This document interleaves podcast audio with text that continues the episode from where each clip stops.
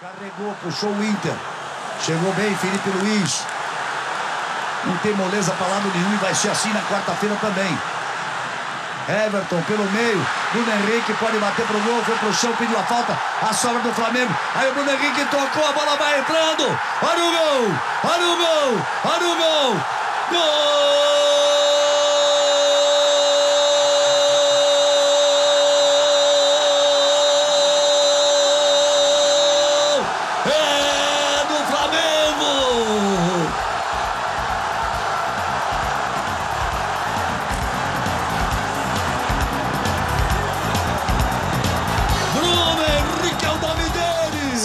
Começando agora direto dos estúdios Carlos Henrique Raposo, mais um episódio do podcast do Armário da Bola. Hoje a gente vai pedir licença. A gente fez toda uma série falando sobre futebol carioca. Falamos de Madureira, Bangu, Serrano, Fluminense, América, Vasco, Botafogo. A gente conversou sobre caos da rádio, sobre rivalidade carioca, sobre a história do nosso futebol. Mas agora a gente vai se ajeitar aqui para falar de Flamengo. A gente nunca escondeu, a gente é torcedor do Flamengo. Tanto eu como o Chico somos torcedores do Flamengo. E nesse mês de novembro é o aniversário de um ano do maior momento que a nossa geração de torcedores já viu. Mas você que odeia o Flamengo, torce para um rival com razão, odiar o Flamengo, não, não, não se desespera. A gente vai ter dois programas. Nesse, a gente vai fazer análises frias, ponderadas e completamente isentas de clubismo. E na semana que vem, a gente vai liberar clubismo, vai comentar as nossas relações com o título, a gente vai chorar, vai se emocionar, vai se abraçar, e aí vai ser um show deplorável de flamenguismo. Meu nome é Gustavo Angeléias e pela primeira vez desde que a gente começou esse projeto, estou aqui presencialmente olhando para os belos olhos de Chico Freire, o homem das camisas. Chico, brinda comigo. Opa! Seu boa noite, Chico. Primeiramente, olá a todo mundo que tá chegando aí pra escutar a gente. Olá, bom momento. E saudações rubro-negras. É... Não, não, não, não, aqui- não. Hoje é sem clubismo. Saudações rubro-negras é no próximo. Boa noite. Isso. Estamos chegando aqui agora com o caos de Bruno Henrique, com a classe de Arrascaeta e com a inspiração de Gabriel Gol Barbosa, da linhagem da família Gol, para falar sobre, sobre esse momento mágico, né, cara? Eu acho que talvez esse seja o programa que a gente vai mais se emocionar. Esse não, né? O outro episódio que a gente vai se emocionar, Esse mas, não pode ter emoção. mas é um. É, hoje vai ser só frio. A gente vai falar. Gabigol fez gol aos Frio 39 calculista. minutos. né? Estamos nós dois de boina aqui. É isso. É, e aos 83 minutos, é, Rodrigo Caio fechou o placar, Isso. fez o quinto gol. Não, a gente vai falar sobre esse título que. É, até pra quem não é flamenguista, é um título muito interessante, né, cara? É um, é um time muito, muito revolucionário na história do futebol brasileiro, cara. Não tem como negar isso. Até quem não gosta do Flamengo tem que, tem que concordar que é um time que revolucionou é, a forma que se joga o futebol no Brasil, revolucionou números, revolucionou é, forma e conteúdo, revolucionou o futebol brasileiro, ganhando tudo, passando o carro de uma forma poucas vezes vista. É, foi o primeiro time desde a época do Pelé, desde o Santos do Pelé, a ganhar Libertadores e Brasileiro no mesmo ano. Então é muita coisa. Tem muita história legal pra contar. Foi um time com, com muita, muita coisa legal fora de campo também, né? Então, independente de sermos rubro-negros, vamos falar desse título que é interessante pra quem gosta de futebol. Estamos também, além de gravar presencial, estamos seguindo todos os protocolos. A totalidade dos protocolos da OMS está sendo seguida aqui. Orgulho do Dr. Tedros. Orgulho do Dr. Tedros Ele, nesse momento, ele estaria brindando com a gente com o copinho dele, usando o cropped dele. estaria Estamos brindando aqui com um convidado. exatamente pela primeira vez. participar. Temos plateia. Yasser Said, nosso parceiro, nosso irmão. Avalista. Nosso avalista, nosso comentarista. Comendador. e- comendador e conciliere do Armário da Bola. Yasser, dá um alô aí. Alô, galera. Boa noite. Yasser, Uma salva de palmas. uma salva de palmas pro Yasser que ele merece. Sucinto. Sucinto. Chico, explica o que, que é o Armário da Bola. Armário da Bola é nosso projeto, nosso podcast, onde a gente pega a coleção de camisas de futebol que temos e vamos relembrando grandes momentos, grandes histórias, grandes personagens dentro e fora de campo, sempre puxando o futebol como esporte, como fenômeno cultural. Já decorei. Nós estamos em todas as redes sociais, como Armário da Bola. Ajuda a gente a chegar em ouvidos que não nos conhecem. E vamos pra vinheta que tem muito assunto pra falar. Eu sou obrigado a falar que esse programa aqui tá uma porra. Vidro de vidro? Vídeo. Sabia não? Não, não, não sei o que aconteceu. Esses negros maravilhosos que saem tabelando, tocando. Antes da gente entrar no título em si, a gente tem a volta dele. Quem que voltou, Chico? Fala pra mim. Nossa, Alexandre, diretamente das Terras de Pilares. Exatamente, momento Xande de Pilares. Todo mundo erra. A gente tem que corrigir duas informações importantíssimas aqui que a gente errou, já que todo mundo erra. A gente errou, porque não estamos excluídos da totalidade do mundo, portanto, erramos. Primeiro, que no programa do Vasco, é, quando a gente estava comentando a vinda do Juninho Pernambucano pro clube da Colina, a gente falou que ele veio junto com o Leonardo e a gente deu uma diminuída no Leonardo, falou, ah, Leonardo quem e tal, e por total ignorância, a gente não devia ter diminuído, porque ele é um cara realmente importante na história do esporte, é um dos maiores artilheiros do clube. O nosso amigo internauta fez essa correção, um puxão de orelha muito justo, devidamente dado. A gente pede perdão pelo vacilo. Realmente é falha nossa de não acompanhar como a gente deveria o futebol nordestino. Não, e outra correção que a gente tem pra fazer é uma questão aqui que o CAD entrou em contato com a gente. O CAD para uma questão de copyright. A gente atribuiu erroneamente a música, a canção É o Pet ao MCG3, mas na verdade é do MC Robinho, pequeno Robson. É, o MCG3 ele compôs outra música de um de um de um jogador do Flamengo, é, que é Suposto jogador. Não não é um atleta Suposto atleta. que é, acabou o caô, o Guerreiro chegou. E já que hoje é pra ser objetivo, eu não vou me emocionar falando do Guerreiro, vou falar uma, uma verdade objetiva. O Guerreiro é bonito. Ninguém discordou. Todos, todos balançaram a cabeça assertivamente nesse momento. tipo. Mas ele é bonito.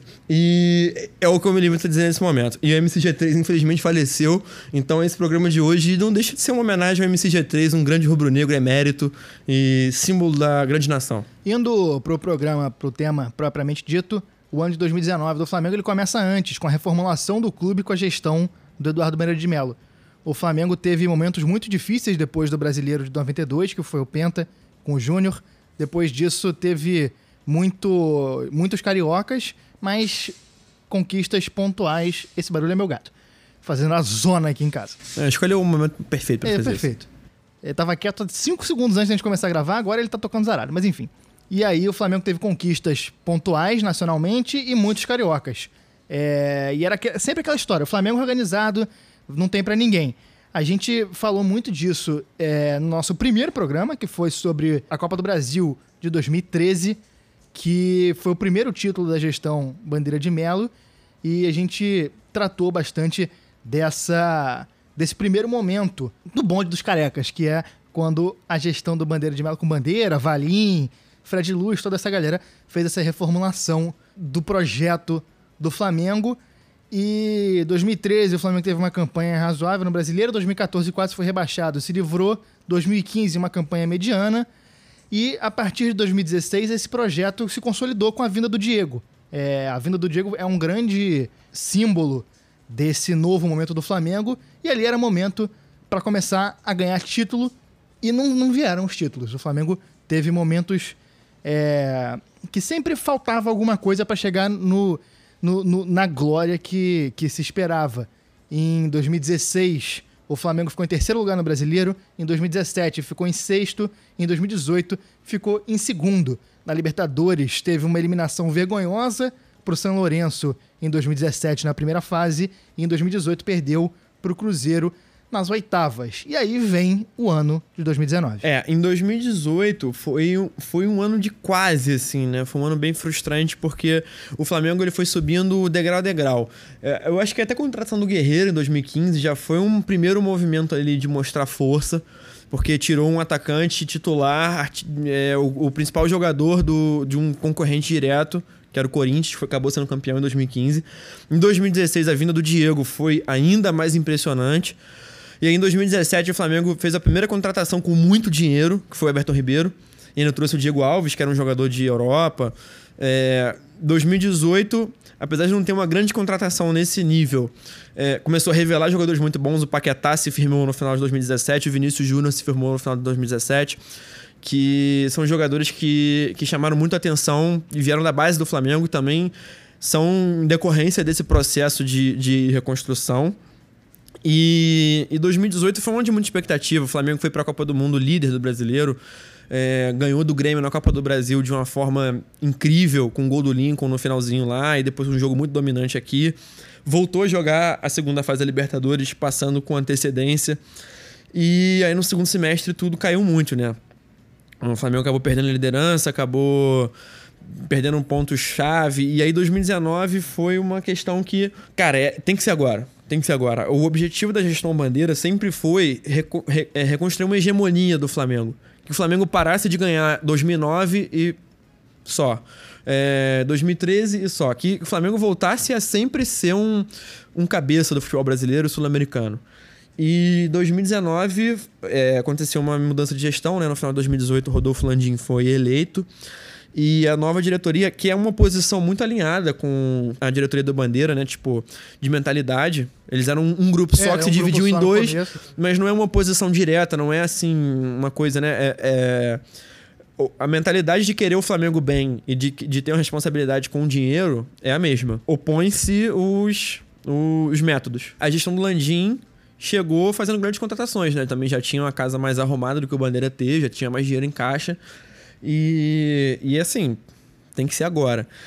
E esse tem que ser agora aconteceu apesar de umas escolhas muito equivocadas, né? Exatamente. É- no começo do, do ano, o Flamengo contratou Abel Braga para ser o técnico. A gente vai falar mais espe- especificamente da parte de jogo do Abel Braga quando a gente entrar nas partidas da primeira fase, mas simbolicamente, metaforicamente, filosoficamente, em 2019, você contratar um cara do, do- que nem o Abel Braga, você tá passando um recado de que você não tá apostando num futebol moderno, porque o Abel Braga não tem absolutamente nada de moderno, não tinha nenhum trabalho minimamente razoável desde, desde a conquista do brasileiro com o Fluminense.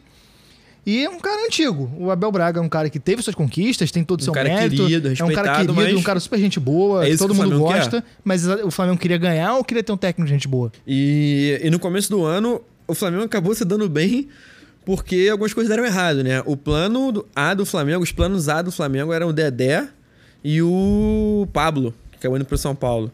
E aí, porque deu errado com o Pablo, o Flamengo trouxe o Gabigol. Imagina. É. O Rodrigo Caio já tinha vindo, na verdade, ele fechou no final de, dois- no final de dezembro. E o Dedé não veio porque o Flamengo trouxe o Arrascaeta. Fez essa aposta, botou uma grana na mão do Cruzeiro. 40 mila. E ainda assim o Cruzeiro faliu, o que é doido. O Flamengo aguentou muita provocação por causa de, de torcida do Cruzeiro, de jornalista falando que o Rodriguinho seria melhor que o Arrascaeta no Cruzeiro, que Seria o Cruzeiro assim. se deu muito bem, que ganhou muito dinheiro, que ia construir um timaço. E a gente viu que não foi bem assim, né? É- é- essas são contratações que tem que botar na conta de Marcos Braz e Bruno Spindel, que são os dirigentes que trouxeram, que negociaram, que resistiram. E o Abel Braga acertou muito em uma contratação nesse começo de ano também, que foi o Bruno Henrique. Foi a única contratação que ele pediu muito e a diretoria apostou. As outras eram o Dedé e o Pablo. E o Bruno Henrique acabou sendo uma, uma das mais, mais difíceis negociações ali. O Flamengo precisou sentar com o Santos várias vezes, chegar num valor, chegar num acordo. E eu lembro que o Bruno Henrique estreou, inclusive foi no, foi no meu aniversário, dia 26 de janeiro, contra o Botafogo. O Flamengo perdendo de 1 a 0 O Botafogo? Ele entrou e virou o jogo, fez dois gols. O primeiro jogo dele já fez dois gols em clássicos, numa tendência que se repetiria aí e segue se repetindo ao longo do tempo, né? E essas contratações desse ano são vários caras que, assim, é, podiam gerar pulgas na orelha, né? O Gabigol com uma questão na Europa de não ter conseguido se desenvolver, um jogador com certos problemas de disciplina. O Bruno Henrique vinha de uma lesão seríssima no olho, Foi. que ele quase perdeu a visão. O Rodrigo, Caio, é tinha uma questão é muito outro, grande da torcida do São Paulo ser contra ele por uma questão de, de fair play. Ele é um cara que tava muito, muito queimado com a torcida do São Paulo. E ele, eu lembro que foi um cara que quando chegou no Flamengo eu falei assim, caraca, esse cara é bom de bola. E o Flamengo pagou barato nele, o Flamengo pagou, não pagou muita grana não. E eu lembro que muita gente falando, caraca, o São Paulo se deu bem, se livrou. A torcida do São Paulo comemorou pra caramba. E o cara chegou no Flamengo jogando muita bola. É aquela história, quem sai de São Paulo sai pra conquistar título. É. Saiu do São Paulo e levante uma taça. Em fevereiro, a gente teve uma das páginas mais tristes da história do Flamengo, que continua triste, que foi a tragédia do Ninho, quando um incêndio nas instalações das categorias de base matou 10 crianças. é, por negligência.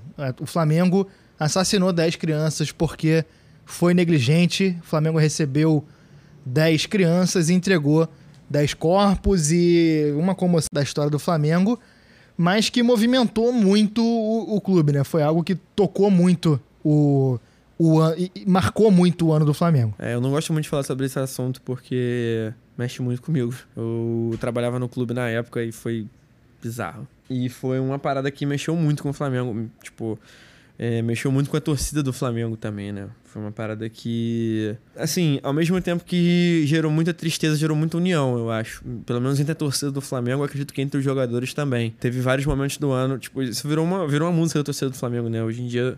Hoje em dia não, porque não tem torcida no estádio, mas enquanto tem torcida nos estádios, o- nos 10 minutos né, de todas as partidas, o Flam- a torcida do Flamengo sempre canta uma música em homenagem aos meninos. É uma coisa. Cara, eu não gosto de falar muito sobre, porque é o. Tá certo. É, exatamente, pode ser. Bruno Henrique pro Gabigol. É agora. Tocou. Toca a música. É gol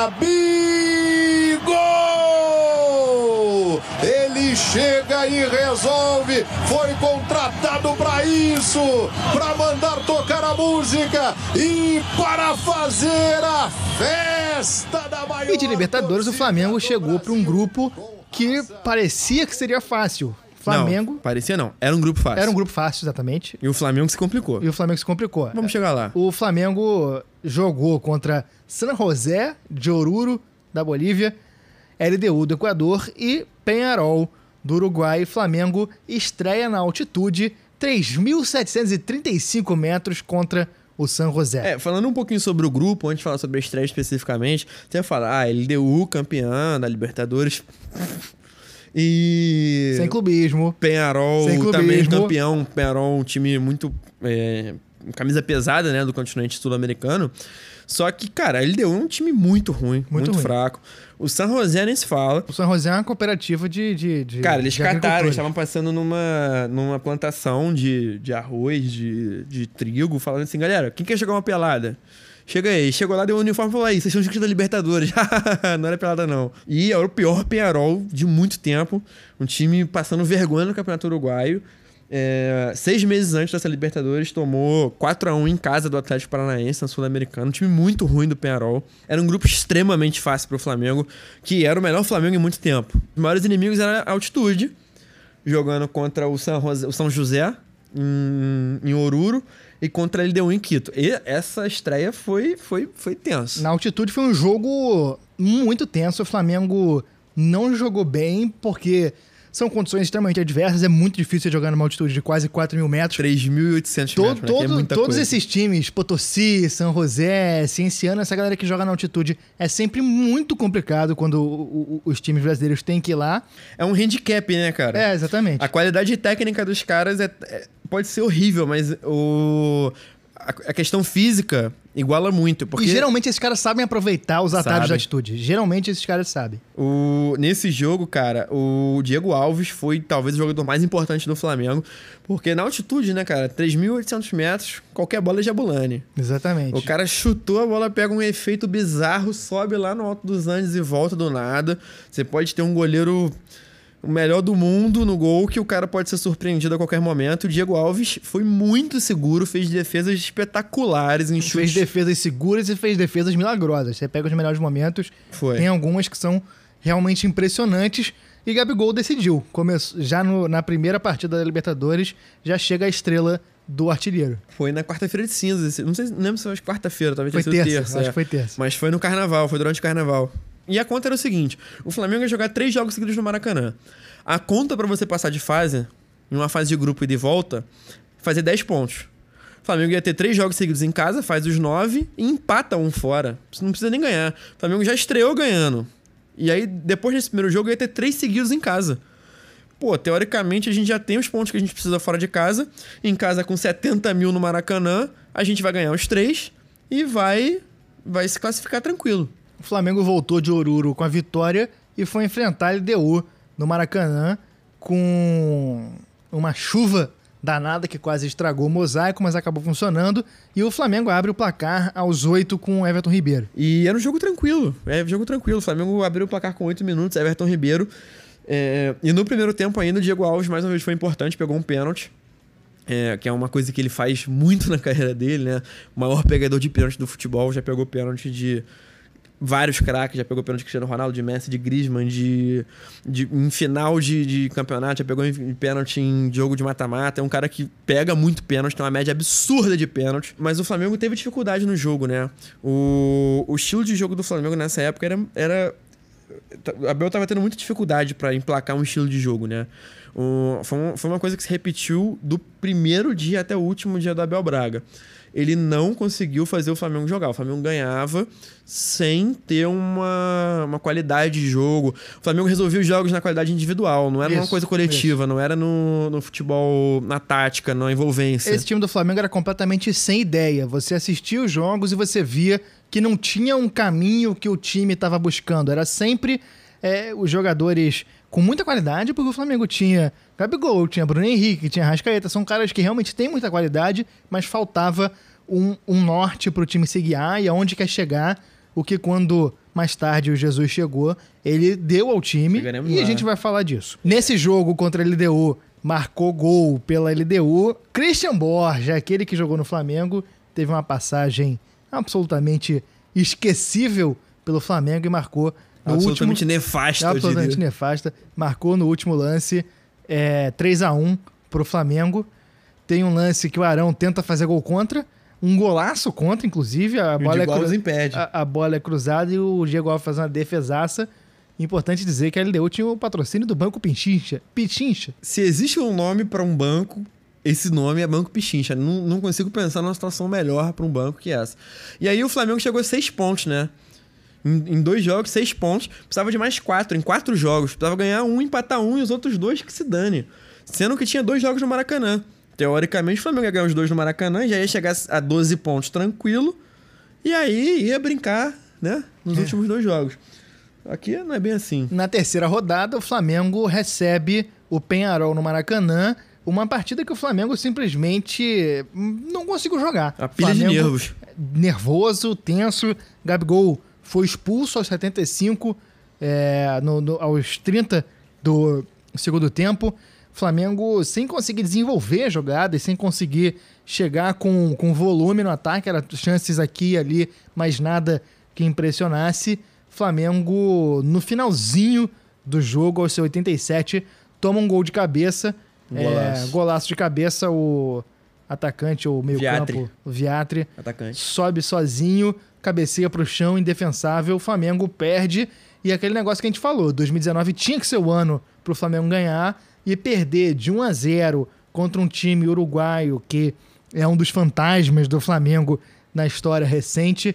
Isso gerou um burburinho no Maracanã, começou a puxar a impaciência do torcedor do Flamengo. Não, esse jogo do Penharol, duas coisas, né? Já, o Flamengo já tava ali é, alguns meses com a Abel Braga e a cada, a cada parte do time andava pra trás.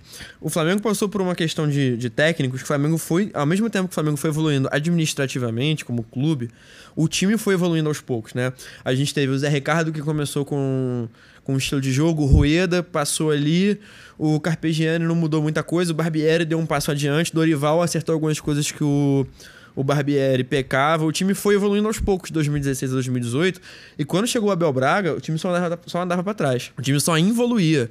Ele jogou no lixo tudo que tinha acontecido nos dois últimos anos, e o time abdicou do estilo de jogo, abdicou de ideia, abdicou de qualquer coisa e andava pra trás. É, e a cada partida parecia que o Flamengo piorava, piorava, piorava, piorava. Esse era um jogo que o Flamengo era pra ter ganhado, era um jogo que era tranquilo o Flamengo ganhar. Com pouca organização, o Flamengo conseguiria ganhar. Sim, Não é como se o, se o, se o Penharol estivesse fazendo uma defesa extremamente organizada, Não. impossível de penetrar. Foi um jogo que, se o Flamengo tivesse um pouquinho de organização, uma tabela, uma triangulação ali, o Flamengo conseguiria, só que era o que faltava. O time não tinha isso e isso era muito claro. E o time não tinha preparo psicológico também, o time não tinha confiança. Tanto que essa expulsão do Gabigol é típico de time que tá uma pilha de nervos. É, exatamente. típica de um, de um time que ah, com, não fez um gol até meia hora do segundo tempo, o time caiu na pilha. E a gente tem um jogo no, na segunda fase, que a gente vai chegar lá, que é um time que o Flamengo demorou para fazer o primeiro gol e manteve o controle, manteve a cabeça no lugar. É outro cenário. Apesar de ser um, assim, né, esportivamente, um, um, um cenário parecido, que o Flamengo demorou para fazer o gol, que dominou, mas não estava conseguindo finalizar e demorou para chegar ao gol, a postura do Flamengo era outra. E nesse jogo contra o Penarol. Era um time é, descontrolado. O Flamengo era um time sem controle da partida. Dependente de, de atuações individuais. No Carioca, o Flamengo, muita dificuldade para engrenar, apesar de ter sido campeão, no fim das contas. O Flamengo é isso. O Flamengo tinha resultado, mas não tinha futebol. Então a torcida também já tava ficando impaciente. Porque, cara, é um time com Gabigol, Arrascaeta, Bruno Henrique, Coedjar. É, Rodrigo Caio, Diego Alves, com vários jogadores que estavam no mínimo entre o top 3 do país nas suas posições, é, o Flamengo precisava performar mais. E esse jogo foi um símbolo disso. Na quarta rodada, o Flamengo recebe o San José. E aí, sem altitude, não, não tem San José. Acabou. Logo aos dois minutos, o Diego abre o placar. O time do San José não tinha a menor condição de disputar de igual para igual com o Flamengo, mesmo um Flamengo desorganizado. E. Sobrou muito. Sobrou muito. Aos quatro minutos tem um jogador expulso do San José. E aí realmente fica muito, muito complicado qualquer coisa. Não, e diga-se de passagem, o Flamengo era tão desorganizado, tão bagunçado, que tomou o empate aos 18 minutos e ficou 12 minutos empatando com o San José, com, 11, com 10 agricultores em campo, 10 plantadores de arroz, e o goleiro titular do San José, o goleiro titular da Bolívia, o cara é muito ruim, coitado. O Lamp, muito ruim. Frangueiro. O Flamengo conseguiu ficar 12 minutos empatado no placar com um time sub-ruim. É, é, um, é um feito. Um time tendo um a mais em campo. Eu tenho uma história engraçada pra contar desse jogo. Eu lembro que eu tava fazendo um lobby, eu tava fazendo de cupido pra dois amigos. V vamos botar, vamos botar aqui, um menino e menina. É, vamos inventar, vamos usar nomes de ex-jogadores do Flamengo. É o Felipe Vizeu e o Adriano Imperador. E aí nesse jogo a gente botou uma pilha, eles estavam ali se flertando antes do jogo e tal, é, conversando, tava rolando um clima, mas não rolou nada antes do jogo, fomos pro jogo. Cara, aí o Flamengo começou 1x0, 1x1, 2x1, 3x1, tranquilo. Lá pelas tantas, Felipe Vizeu vira para Adriano Imperador e fala assim: se o Flamengo fizer mais três gols, tu me dá um beijo? Já é. Isso já tava o quê? Olhamos no relógio, 75 minutos, 30 do segundo tempo. Ah, qual é? O moleque apostou alto. 79, gol do Flamengo. 83, gol do Flamengo. Aí virou expectativa, a galera se mobilizou. Maracanã a galera inteiro falou assim: Maracanã inteiro, 70 mil. Meu Deus, Flamengo, falta um pra dar o beijo pra esse moleque. Aos 89, Pará passa pela direita, chuta a bola, desvia no zagueiro entra no gol. Um gol contra, cagado. Eu lembro o Michael, amigo nosso. Michael não é porque é nome de jogador do Flamengo, é porque realmente o moleque chama Michael. Virou, deu um tapinha no moleque, no Felipe Zeu. Tu tá com o cu virado pra lua, hein, filhão? Puta que pariu. E rolou, aconteceu o beijo mais esperado da Libertadores 2019. Foi, foi um momento de, de grande emoção no Maracanã, esse 6x1. E esse casal hoje em dia é ninguém mais, ninguém menos que Elon Musk e Grimes. que Luciano Huck e Angélica. E aí o Flamengo segue na campanha, precisando só de um ponto em duas rodadas para passar. Era só chegar, assinar a pauta e ir embora. E aí o Flamengo chega a Quito para jogar contra a LDU, que tem lá a sua altitude, mas não é o Moruro. E o Flamengo jogou muito mal, apesar de abrir o placar com o Bruno Henrique. Não, um gol ilegal, né? A bola bate muito no braço do Bruno Henrique. Não tinha VAR na época. E foi uma coisa que a gente tava até debatendo com o menino Yasser aqui, a gente, quando a gente tava vendo os melhores momentos. O. Olha o som, Flamengo- o som dela. Foi só falar do Yasser que, né? Engraçado isso, curiosidade. E o Flamengo, ele tava numa, numa um nervosismo, numa falta de mentalidade, que tanto quanto o co- tanto quanto nesse jogo, contra a LDU, era só empatar. E o Flamengo, em vez de conseguir controlar o jogo, em vez de conseguir segurar. Cara, quando o Gabigol foi expulso, se o Flamengo segurasse o jogo contra o Penarol, tá bom, cara. Pô, não é o ideal, mas é um ponto em casa. O Flamengo perdeu a cabeça e tomou o gol. Contra a LDU foi a mesma coisa. A gente abriu 1 a 0 e o Flamengo, em vez de segurar o jogo, em vez de jogar com calma, em vez de jogar um feijão com arroz, em vez de, de manter a cabeça no lugar, o Flamengo foi sem, foi sem critério e tomou a virada. No último lance do primeiro tempo tomou um empate, já no segundo tempo tomou o segundo. E, e aí foi. aí- Cara, o Flamengo teve quatro jogos pra fazer o dever de casa. e foi pra última rodada precisando de pontos. Flamengo que é o time brasileiro com mais eliminação na fase de grupo na história da Libertadores. Exatamente. Flamengo adora ser eliminado. Uma, uma, uma história de eliminações constantes. A gente tem 2007... Constantes e constrangedoras. Com- 2007 Defensor, 2008 América do México, 2010 Laú, 2012 é... O- Leão, Olímpia, não, Leão foi 2012 2014. 2012 foi o, o Léo Moura vendo o gol do Emelec Mas na foi- Fox não, mas Sports. aí, mas aí não era contra o Emelec, era contra o Olímpia. Mas o Léo Moura, Léo Moura ao vivo na, na Fox Sports, 2014 Leão. Não, olha só, Defensor e América e Laú ainda foi na segunda fase. É. O, esse 2012, 2014, 2017, três edições seguidas caindo na fase de grupos. Cara, o flamenguista só queria jogar as oitavas de final. E- Não é pedir muito, não era pedir não é muito. pedir muito. E aí o Flamengo- San José, Penharol e É, LDU. exatamente. Já, já veio aquele fantasma, aquela tensão, e o Flamengo vai a Montevidéu para jogar contra um Penharol. E um jogo que a, a tensão era a, a tônica na cidade do Rio de Janeiro. Cara, foi. Eu acho que, assim, eu acho que quando acabou esse jogo, é, rolou praticamente um tufão no Rio de Janeiro pela quantidade de suspiro de alívio que aconteceu de flamenguista, porque foi um jogo muito tenso. Muito tenso. Não passava nem Wi-Fi com manteiga.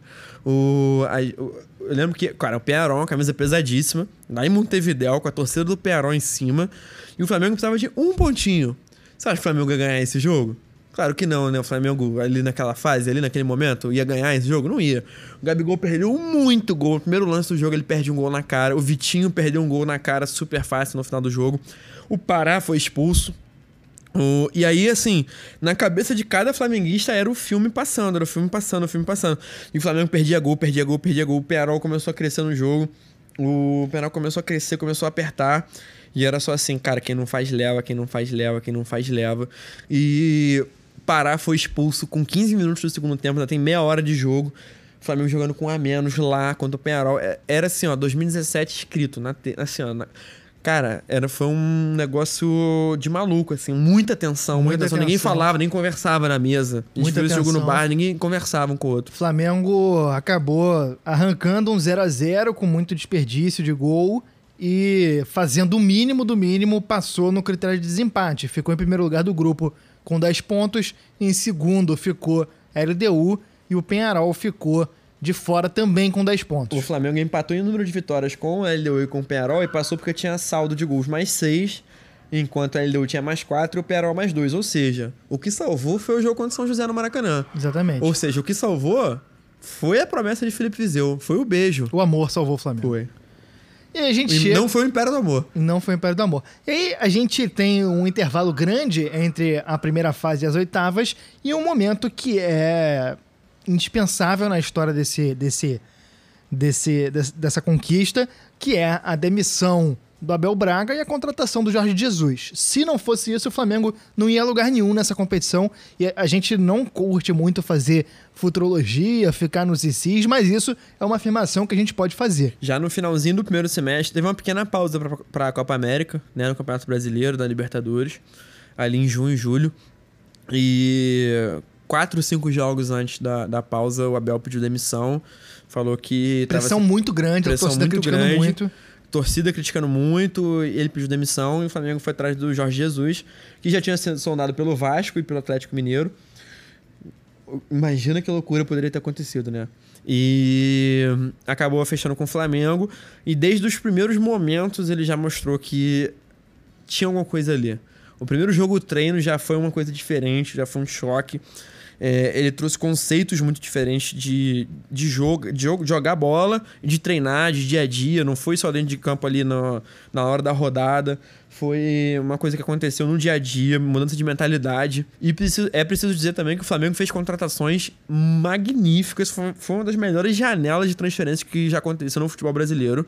Que foi o que o Flamengo fez no mês de 2019. Antes da gente falar das contratações, o, o que o- do Jesus a gente precisa enfatizar que ele trouxe coisas que na Europa não são. Você não está inventando a roda. Ele trouxe coisas que são o mínimo do mínimo. Você. O Jorge Jesus na Europa é a terceira prateleira. Exatamente, é um cara É um que não cara- é revolucionário, mas que para o futebol brasileiro tro- trouxe coisas que a gente nunca tinha visto direito aqui. A gente tinha visto alguns técnicos europeus, até portugueses, treinarem no Brasil, técnicos argentinos, mas são Coisas que é o básico, é pressão alta, é treinamento no dia do jogo, parte física, você ter um time fisicamente bem preparado para aguentar a- o tranco das partidas e aguentar fazer pressão alta, é, triangulação. São, o, o Jorge Jesus, com o Flamengo, ele, ele não, não inventou a roda, não fez algo revolucionário pro padrão do futebol mundial. Mas no Brasil é algo que ninguém fazia e, e- e foi realmente o, o- o diferencial, além da vinda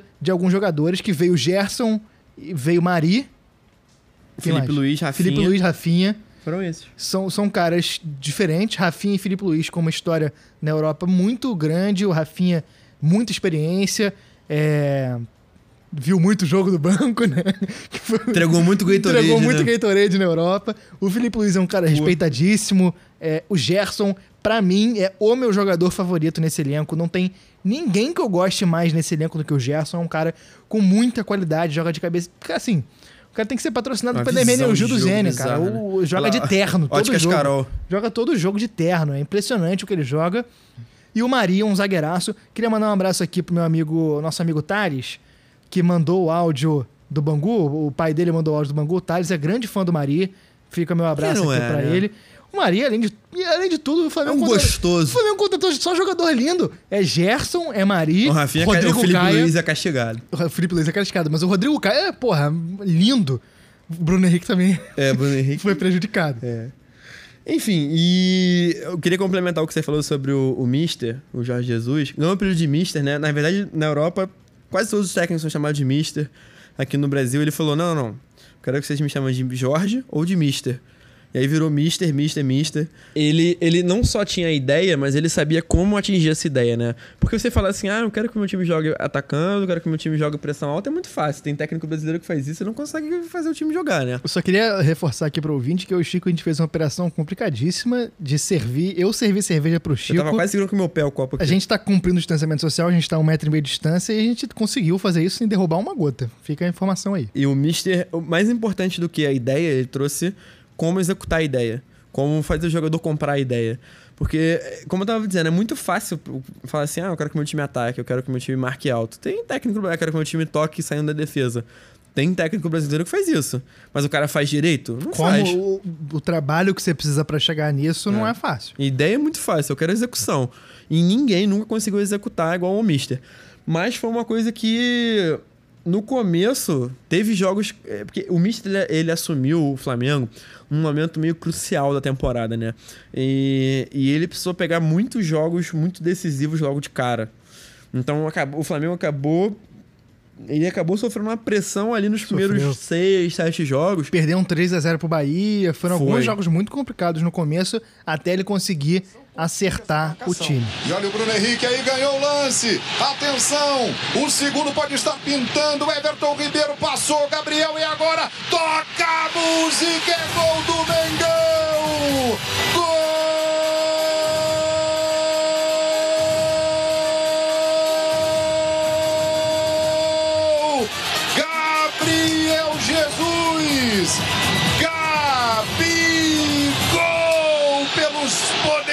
Rubro-negros para explodir o Maracanã e a maior torcida no Brasil. Ele avisou: eu estou aqui.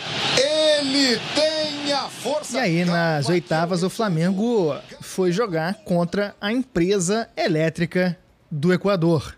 O Flamengo foi, de novo, ao Equador enfrentar o Emelec. Já tinha enfrentado a LDU, foi contra o Emelec e tomou um calor no jogo de lá, 2 a 0 pros equatorianos. É o Flamengo que tem uma sina jogar contra o Emelec, né? Em 2012 jogou contra o Emelec. Em 2018 jogou contra o Emelec. E é um time que o Flamengo não, não costuma... Em 2014 jogou contra o Emelec. E é um time que o Flamengo não costuma perder, não.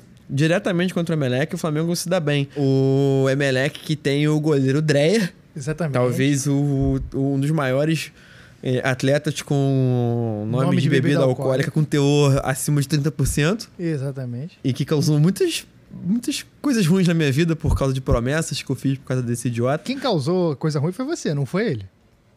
Você trouxe isso pra É, você mesmo. Pode ser. É um time que, que, que causa nervoso no flamenguista, mesmo com o Flamengo quase sempre ganhando o Emelec. No jogo de ida foi muito estranho, porque foi um dos primeiros jogos do, do Mister. O Flamengo foi com uma escalação super estranha, com Rafinha na ponta direita, Gerson na Inventou. ponta esquerda. Odinei na ponta direita, na, na lateral direita. Ele, ele precisou inventar porque tinha questões ali que que de lesão, de suspensão, e ele inventou legal e não deu certo. Não deu certo. O Flamengo tomou de 2 a 0 com uns primeiros 10 minutos o Flamengo já tomou um gol no cantinho.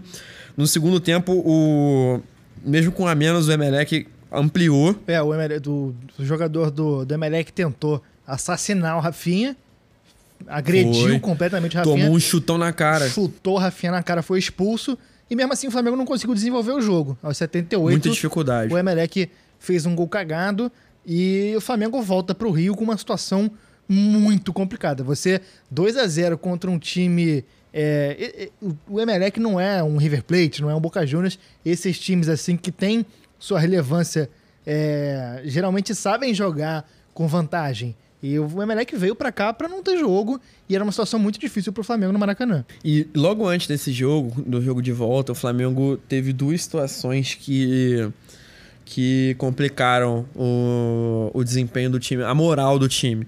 Que um pouco antes desse jogo, acho que foi uma semana ou duas semanas antes, o Flamengo foi eliminado da Copa do Brasil pro Atlético Paranaense nos pênaltis, em pleno Maracanã, com três pênaltis desperdiçados.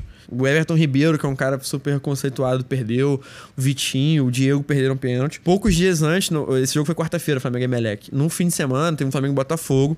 O Flamengo ganhou com o golaço do Gerson, um gol do Gabigol, que ele comemorou chutando o copo d'água, comemorou desabafando. E o Flamengo tomou um gol que foi uma falha do Diego Alves, é, num- numa falta do Diego Souza. E o Diego Alves saiu muito criticado, foi muito criticado. Então o Flamengo precisava reverter um placar de 2 a 0 potencialmente indo para os pênaltis. Não era uma É, situação fácil. Não era uma situação fácil para disputar pênaltis. Só que com 10 minutos de jogo, com pouco tempo de jogo, o Rafinha já, já conseguiu, usou da- abusou da experiência que ele, que ele tinha, cavou um pênalti ali, valorizou uma bola que ele, que ele ganhou um pênalti, Gabigol foi para a batida, já abriu o placar com 10 minutos. E a torcida do Flamengo tava acreditando muito. Esse Flamengo e Botafogo, que foi poucos dias antes, foi um Maracanã que a torcida, assim, 20 minutos, meia hora além do jogo, o Flamengo ganhou. 20 minutos, meia hora depois do jogo, ainda tinha muita gente no Maracanã, 40, 50 mil cabeças, cantando Vamos Virar Mengô. Durante o Flamengo Botafogo, a torcida cantando Vamos Virar Mengô. E, e depois do jogo, a torcida cantou todas as músicas que tem no repertório, cantou todos os sambas, todas as, as músicas dos anos 80, dos anos 50, todas as músicas que o flamenguista conhece, a torcida cantou, mesmo sem ninguém em campo. Os caras estavam na coletiva, já a torcida do Flamengo cantando, cantando, ninguém embora, ninguém embora, ninguém embora. E, e foi um, um, um prenúncio de como ia ser a quarta-feira. Quando o Gabigol já abriu 10 minutos de jogo, aí, meu amigo, falta umzinho só e ainda tem 80 minutos de jogo. Ainda vamos pra cima. E o Emelec, não é o. Não é o Barcelona, o Emelec. Cresceu, jogou a confiança lá pra cima. O Flamengo entrou nessa partida com Diego Alves, Rafinha, Pablo Mari, Matheus Tuller, completando a zaga, René na lateral esquerda, William Arão, Gustavo Cuejar, que ainda estava no Flamengo, Everton Ribeiro, Gerson, Bruno Henrique e Gabriel Gol. Importante a gente falar também que é muita coincidência o cara ter o sobrenome de Gol e ser jogador de futebol, né? Não é uma coincidência, é uma benção, eu diria. É, porque exatamente. na família Gol, é, ele ter sido jogador de futebol, e não apenas jogador de futebol, mas fazer muito gol, né? Ele poderia ser goleiro. Podia ser goleiro. Poderia ser um Exatamente. lateral, mas o Gabriel Gol Barbosa, ele ele faz muito juiz a esse sobrenome que ele tem, que ele carrega. Tal qual a Nath. Um abraço Nath O Finanças. Yasser lembrou aqui, a Nath Finanças trabalhar justamente com orientação de finanças é realmente muito impressionante. E o Gabigol marcou o segundo gol logo no, aos 20 minutos do, do primeiro tempo e o resto do jogo ficou complicado, né? O Flamengo não, não teve tanta facilidade para ganhar. Logo de- depois do segundo gol, foi uma partida tensa que o Emelec teve chance de diminuir e... Amarrou bem o jogo. Amarrou bem o jogo, mas foi tenso. E o Flamengo acabou indo para disputa de pênalti. É, com 2 a 0 a impressão, com 20 minutos, a impressão é assim, a gente vai fazer 9 gols hoje. Vai passar mais fácil contra o São José. Um gol a cada 10 minutos. Só que é, aí a, diferença é que assim, o time não parecia pilhado, o time não, não é porque o time deixou subir a cabeça. Porque o Amelec mesmo amarrou bem o jogo, foi complicou a situação. E, e o Flamengo não conseguia, não conseguia, não conseguia aumentar, fazer o golzinho salvador que ia levar. E fomos para os pênaltis. Só que aí o Flamengo tem, como dissemos há pouco, o melhor pegador de pênaltis do futebol. Exatamente. Diego Alves. Diego Alves brilhou. O Queiroz, logo antes de ir se esconder no sítio em Atibaia, perdeu o pênalti. Flamengo parte para as quartas, euforia no Maracanã. E é um jogo de virada no, no ano do Flamengo. Ali, realmente, o espírito do Flamengo passou a ser um espírito diferente. Ali é um jogo que o time deixa de ser o Flamengo do primeiro semestre passa a ser o Flamengo do Jesus, né? O Arrascaeta e o Bruno Henrique tiveram cobranças maravilhosas, os caras assim, pênaltis indefensáveis. O Diego Alves quase pegou o pênalti, o primeiro pênalti do Emelec. E aí a gente tem um momento que o René, o René é um lateral é, que veio do esporte, é um cara que é muito criticado pela torcida, é um cara muito bom defensivamente, mas ofensivamente nem tanto. É um- É, é um, um jogador cara- nota 6,5, 7, é um cara que compõe o elenco, mas É um cara que não é tão ruim quanto a torcida canta, mas também não é tão bom assim quanto muita gente fala por aí. Tem gente que fala como se ele fosse um, o melhor é lateral um do cara Brasil. bom mas pra compor é, elenco, é um cara ali que... É um cara, é um jogador útil. É um jogador muito útil, um jogador muito aguerrido, é um cara que respeita a camisa, que se dedica, mas tecnicamente não é um primor. Cara, o René foi bater o pênalti. Ali, ali é o momento da virada, ali é o momento que os planetas se alinharam, que os chakras é, se energizaram, que, cara, todo mundo olhou e falou, cara, se o Flamengo não for campeão agora, quando o René bateu o pênalti e converteu, cara, não, não, não, tinha um, não tinha uma respiração no Maracanã, não tinha um batimento cardíaco no Maracanã. É, todo mundo morreu por 4 segundos e voltou quando o René foi bater.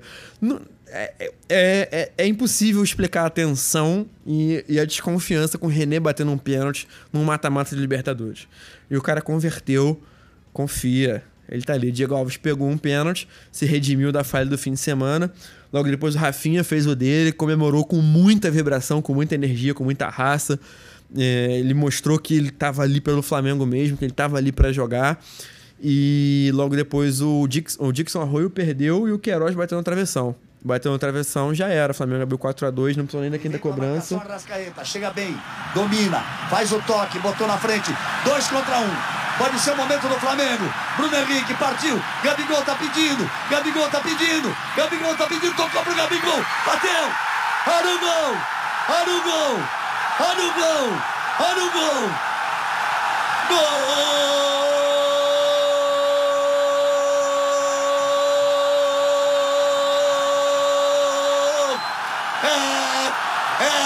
É, é, do Flamengo!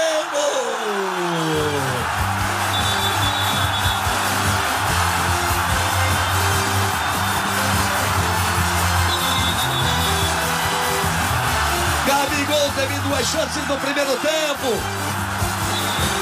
É o homem do gol. É o artilheiro. Bruno Flamengo parte para as quartas de final, fase da competição que não chegava desde 2010, quando chegou contra a Laú e perdeu, como a gente falou no programa do Pet. E isso eu faço questão de ressaltar sempre, e perdeu por causa do Vinícius Pacheco, que resolveu se jogar na área para cavar pênalti em vez de tocar para Adriano. Flamengo chega nas quartas contra o Internacional de Porto Alegre. Flamengo tendo que enfrentar um fantasma do, do time que é jogar contra um time do Sul. O Flamengo tem um histórico terrível contra times do Sul, sempre tomou pau em tudo quanto é competição, jogando contra Inter, jogando contra Grêmio, jogando contra Atlético Paranaense. Juventude. Juventude. Caxias do Sul. Cara, bota... Brasil de Pelotas. Cara, junta a, a- a- cooperativa de funcionários da vinícola de Bento Gonçalves, o Flamengo vai ter dificuldade pra jogar e foi enfrentar o Internacional. É um time que no ano anterior, 2018, já tinha brigado pela liderança contra o Flamengo, né, do Brasileirão. É um time que tinha levado o Guerreiro, que era um, um grande nome do Flamengo. Médio nome. é, Flamengo. um grande nome. Cara, foi tenso, assim, porque, bom, é o Inter, né? É um time muito grande, camisa muito, muito pesada e, e jogar contra um gigante brasileiro assim nunca é fácil, né? E nossa geração nunca tinha visto o Flamengo jogar além da- das quartas de final. O Flamengo, na verdade, só tinha jogado é, semifinal de Libertadores duas vezes. Em 81, quando ganhou, e em 82. E o Flamengo não jogava uma semifinal há 37 anos. Uma semifinal. Joga, sempre ganha nas quartas no máximo. Só que o time foi mostrando confiança no brasileiro, foi mostrando confiança é, em partidas importantes no brasileiro. O time foi crescendo muito e muito Foi. rápido. Era um Foi. time que a cada jogo você via uma evolução, você via a- o entrosamento do time. Soluções cada vez mais diferentes soluções. aparecendo. É, é, os jogadores que vieram se encaixaram muito rápido. O Gerson não parava de jogar bem. O Rafinha e o Felipe Luiz dando muita segurança na linha de defesa. Maria e Rodrigo Caio, uma defesaça incrível. Diego Alves, Rafinha muito super seguro. experiente. Gabigol- Bruno Henrique Gabigol, uma dupla Matando não gol, fazendo gol o tempo todo. O Fla- O Flamengo realmente chega com muita confiança contra o Internacional. E o Ilharão, que era um jogador super criticado, se tornou um cara de confiança do Jorge Jesus. Outro jogador, outro um cara jogador. que fazia a saída de bola, que, cara, uma dinâmica diferente, um, um- tesão diferente pra jogar bola. O Arão é um cara que eu acho que representa muito o que é o Jesus, que ele, ele, ele é um cara que todo mundo sabe que ele é um cara que tem qualidade, mas nunca tinha conseguido jogar aquilo que a gente Com esperava consistência. dele.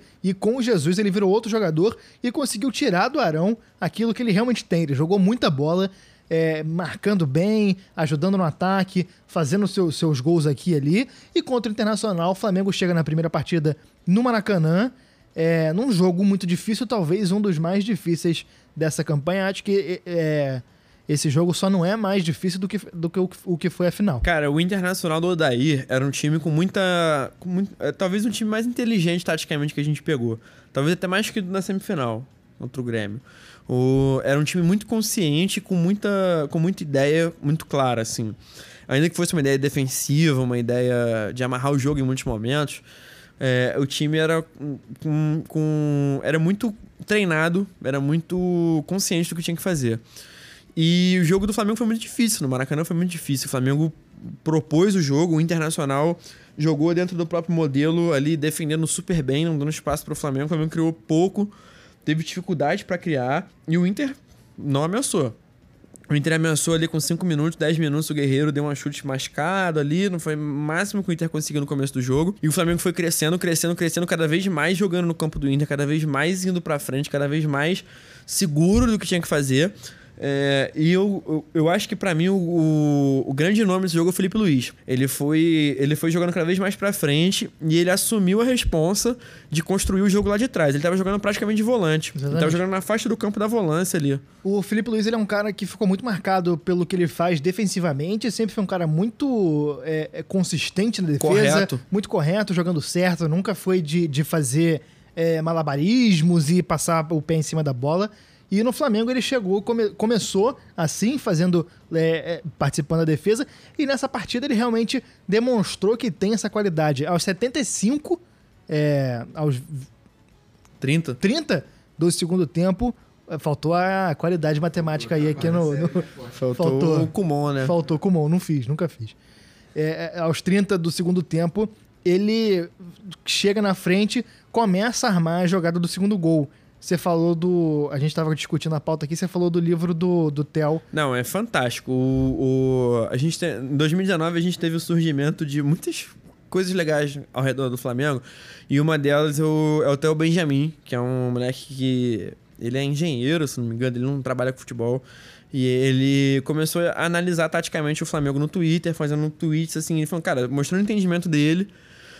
E, e de uma forma muito didática, assim. Eu, particularmente, acho tatiquez e análises táticas densas e não sei o que muito chato. Só que o Theo explica de uma forma muito didática e tranquila de entender. E aí, agora no começo do ano, ele lançou um No começo não, no meio do ano, agora ele lançou um livro chamado Outro Patamar, que é uma análise do Flamengo 2019. Várias análises, na verdade, tipo, de evoluções e de jogo a jogo e de, e de jogos importantes do Flamengo no ano de 2019. E, pra mim, o capítulo sobre esse jogo, Flamengo 2 a 0 Inter, ida das quartas de final, é o ápice do livro. É, é fantástica, a leitura que ele faz é fantástica. E ele mostra que os dois gols são muito parecidos no conceito, que o, o Inter abdicou do, da, da rigidez da estratégia deles. O Lindoso acabou subindo. Isso fez com que o Moledo precisasse subir para marcar no meio de campo.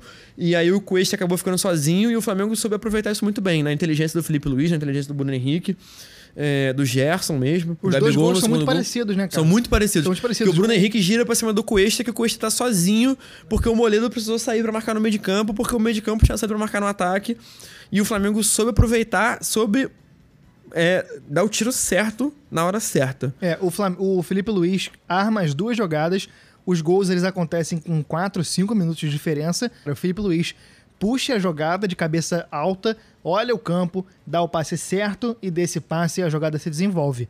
No primeiro gol, o Gerson dá um passe magistral para o Felipe Luiz, que em 99,9% das vezes o jogador chutaria, porque ele está de frente para o goleiro pegando uma bola meio mascada, e o Gerson dá uma cavadinha, a bola sobra para o Bruno Henrique limpa um o marcar, tapinha, né? dá um porra, tapinha lindo, e aí, poucos minutos depois, Bruno Henrique marca mais um, recebendo o passe do Gabigol na cara do gol. São dois gols que o Bruno Henrique faz uma virada de corpo, faz uma jogada pra cima do Cuesta muito parecidas.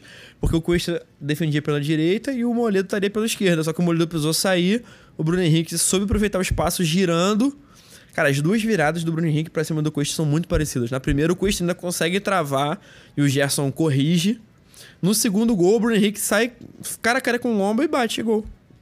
É muito, são, são muito parecidas a construção, assim, a ideia. É muito interessante isso. E o Flamengo conseguiu se safar de um jogo muito difícil. Foi realmente uma partida muito tensa. O Flamengo vai para Porto Alegre com 2 a 0 no placar e tem um jogo, apesar do resultado ter sido 1 a 1 tem um jogo muito mais tranquilo na volta. né? É, o Flamengo dominou o jogo. Tipo assim, o Inter cresceu em relação ao jogo do Maracanã. O Inter ameaçou mais em Porto Alegre do que no Maracanã.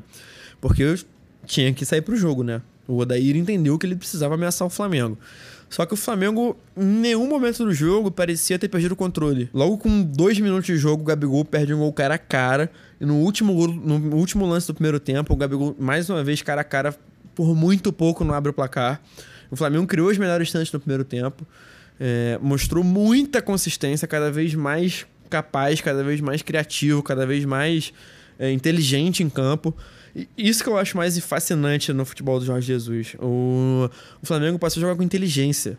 É. É, passou a jogar pensando no que tá fazendo. Joga certo, joga certo. Você economiza energia quando tem que economizar, ataca quando tem que atacar, marca quando tem que marcar. Não é uma, uma bagunça, não é você marcar por marcar, não é você atacar por atacar. É o time saber exatamente o que tá fazendo e cada jogador sabe exatamente a função que desempenha no campo. Não, e sabe que assim, ó, se a gente tentar uma coisa e não dar certo, a gente tem que tentar tal coisa. É. E se tal coisa não der certo, porque o outro time tá se comportando assim, é pra gente tentar C. Se o time tá se comportando assado, a gente que tentar D. O time sabia exatamente o que fazer em, pra cada situação e, e era uma coisa quase automática, assim. Ao mesmo tempo que tinha muita criatividade, era uma, era uma coisa quase automática. Porque os caras eram muito bem treinados, eram os caras muito bem muito inteligentes, um, um elenco muito inteligente e muito bem refinado, muito bem lapidado por um, por um técnico muito inteligente. E esse jogo mostra muito isso, né? O Flamengo manteve o controle do jogo uma parte do tempo. E esse jogo tem a questão do Coediar, né? É, exatamente. É o último jogo do, do Gustavo Cuejar, o colombiano. Ele já tinha sido afastado, estava forçando a saída, não queria continuar no Flamengo, queria sair do Flamengo, mas acabou entrando em campo e foi a última partida dele no Cara, Flamengo. esse foi um erro logístico, um erro de cálculo Cara, dele. ele, nossa, ele é o né? quinto Beatle, né? O- Não, não, o cara, ele, ele, ele, porra, é um cara que tá fora da história. Podia estar num. Foi jogar na Arábia, um time qualquer. pra Ó, ganhar jogar- dinheiro. E jogou contra o Flamengo Foi no o Mundial, né? é. O Al-Hilal, tá maluco. Não, e ele, tipo assim, cara, a moral que o Coediar tinha com a torcida do Flamengo é uma coisa que poucas vezes eu vi. Muito bom de Poucas bola. vezes eu vi. Eu, eu não lembro se foi, eu acho que foi no jogo da ida contra o Inter, que o Coediar foi substituído. Eu juro pra vocês, eu, eu acho que eu nunca vi no Maracanã a torcida cantar tão forte e tão junto o nome de um jogador só. É um cara que tinha muita moral. Não, assim, nem o Léo Moura, que era ídolo na época que foi no jogo de despedida, nem o. O Gato porra, participou. o Angelim, nem o Petkovic eu vi serem gritados, igual eu vi o Coediar. No, acho que foi no Flamengo no, no 2x0. O Jesus tirou ele no finalzinho do jogo. E a torcida gritou de um jeito que o Maracanã tremia, tremia, gritando Coediar, Coediar, Coediar. Era um cara que tinha muita moral com a torcida do Flamengo. Ele não precisava fazer nada. Se ele, se ele desse um tiro na cara do Zico, o pessoal falava, não, não, não, peraí, o Coediar... Ele, ele, é um- ele, tá- ele tinha muita moral, ele podia fazer o que ele quisesse. E ele foi pra Arábia, ele forçou uma saída, ele brigou com o Flamengo, tipo assim, que ele não precisava. Ele não precisava. Você ouviu aí no meio da fala do Chico o meu gato Galhano concordando com ele, dando o endosso essa fala do Chico. Esse é o Gagal. E, e realmente, essa questão do Cuejar, cara, pra mim, só explica ser coisa de empresário. Só pode ser. Não faz o menor sentido.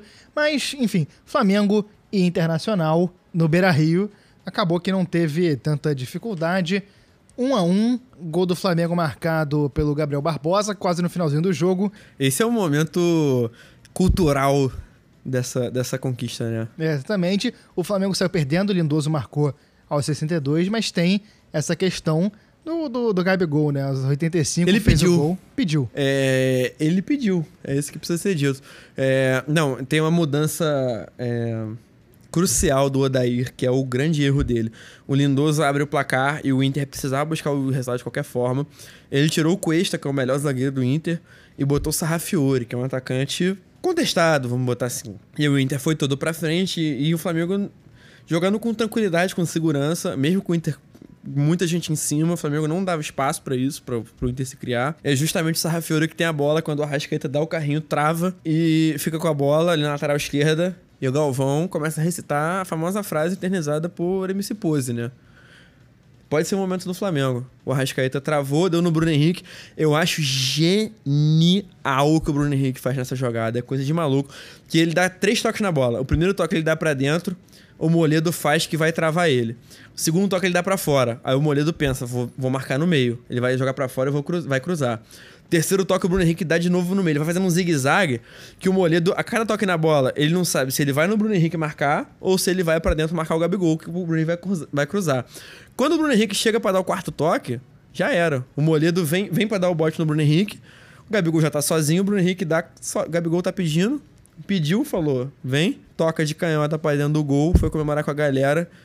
E, pô, aí Flamengo na semifinal pela primeira vez em 37 anos, né? Aí o Flamengo recupera a posse de bola, a torcida grita de novo.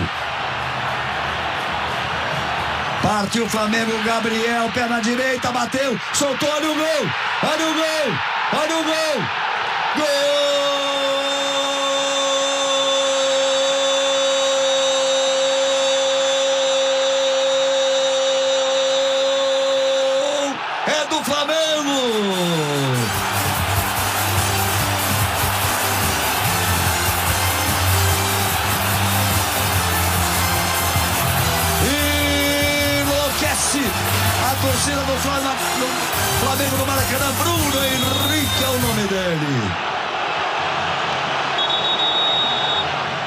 Escapou, Gabriel.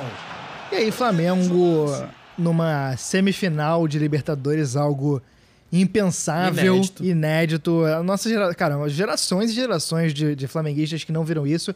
A nossa geração é, de pessoas que têm lá seus antes de 35 anos é algo que a gente já tinha desacreditado completamente. A gente não, não, não via. Não, não- Cara, considerando que eram 37 anos sem jogar, tem flamenguista de 40 anos de idade que não lembra muito bem, não. É, Exatamente.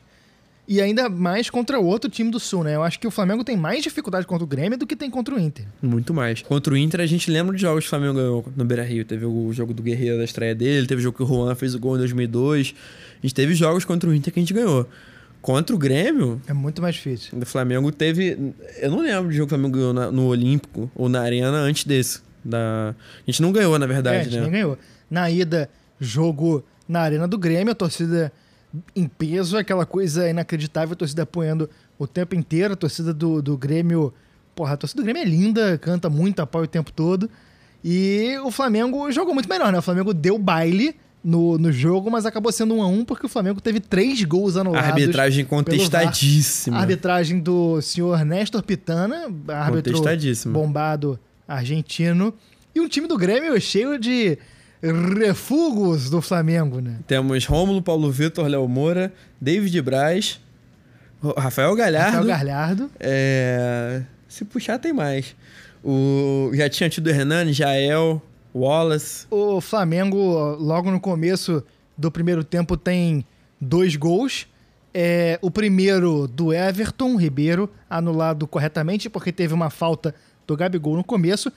O gol tinha sido defensável pro Paulo Vitor, que mas não foi frango. E no segundo foi frango. No segundo, Frangaço. um impedimento polêmico, para dizer o mínimo, porque é é um lance que- Inexistente. Que, o VAR mostra que tá na mesma linha, mas é aquela questão que às vezes eles não quiseram cravar. o e, pé e dos caras tá na mesma linha. Não, o Flamengo teve três gols anulados nesse jogo. O primeiro, eu concordo, E o terceiro eu concordo. O segundo foi gol do Flamengo. O É, o segundo era a me- mesma é, linha. na mesma linha. Não, não, não tem impedimento E nesse um lance. frangaço do Paulo Frangaço. Vitor. O Paulo Vitor muito mal nessa semifinal. Muito jogo inseguro. muito inseguro, como sempre foi. No Flamengo já tinha demonstrado isso. Foi muito mal nas duas partidas, mas nessa primeira partida ele foi muito mal e foi protegido. Obviamente não, não intencionalmente, mas o VAR acabou escondendo um pouco isso. E o, Fla- o Flamengo jogando muito melhor do que o Grêmio. O Flamengo deu um baile nessa partida e tinha muito mais volume de jogo. e o Muito Grêmio mais. com dificuldade de, de desenvolver um, um ataque, dificuldade de marcar. E aos 24 do segundo tempo, o Bruno Henrique marca de cabeça com um cruzamento do Arrascaeta, também defesa possível pro Paulo Vitor, que aceitou essa bola. É, o- esse jogo foi muito marcante, né? Porque o Flamengo jogando contra o Renato Gaúcho é uma questão Pessoal. pessoal. O Flamengo já tinha tentado contratar o Renato Gaúcho duas, três vezes nos últimos anos. E o, Flamengo, o Renato Gaúcho usou o Flamengo para ganhar um momento com o Grêmio, reza a lenda. É, o Renato tava com muita moral porque foi campeão em 2017 na É, um Libertadores. time, um time do Grêmio muito, muito bom. De, de liber- Um time do Grêmio que tinha apresentado os bons resultados. Foi campeão em Bons 2017. resultados, concordo. Foi vice em 2018. Era um time que... Vice do que em 2018? Da Libertadores. Claro que não. Semifinalista? Semifinalista. Bressan entregou ridiculamente. Não, é, foi semifinal. 2018 foi Boca e River, não foi? Foi, Boca e River. É, confundi. É, o Renato, ele Mas é um, um time cara com apresentações. né? É, é, mas é um time do Grêmio com, com uma certa consistência na Libertadores, uma final e uma, e uma semifinal.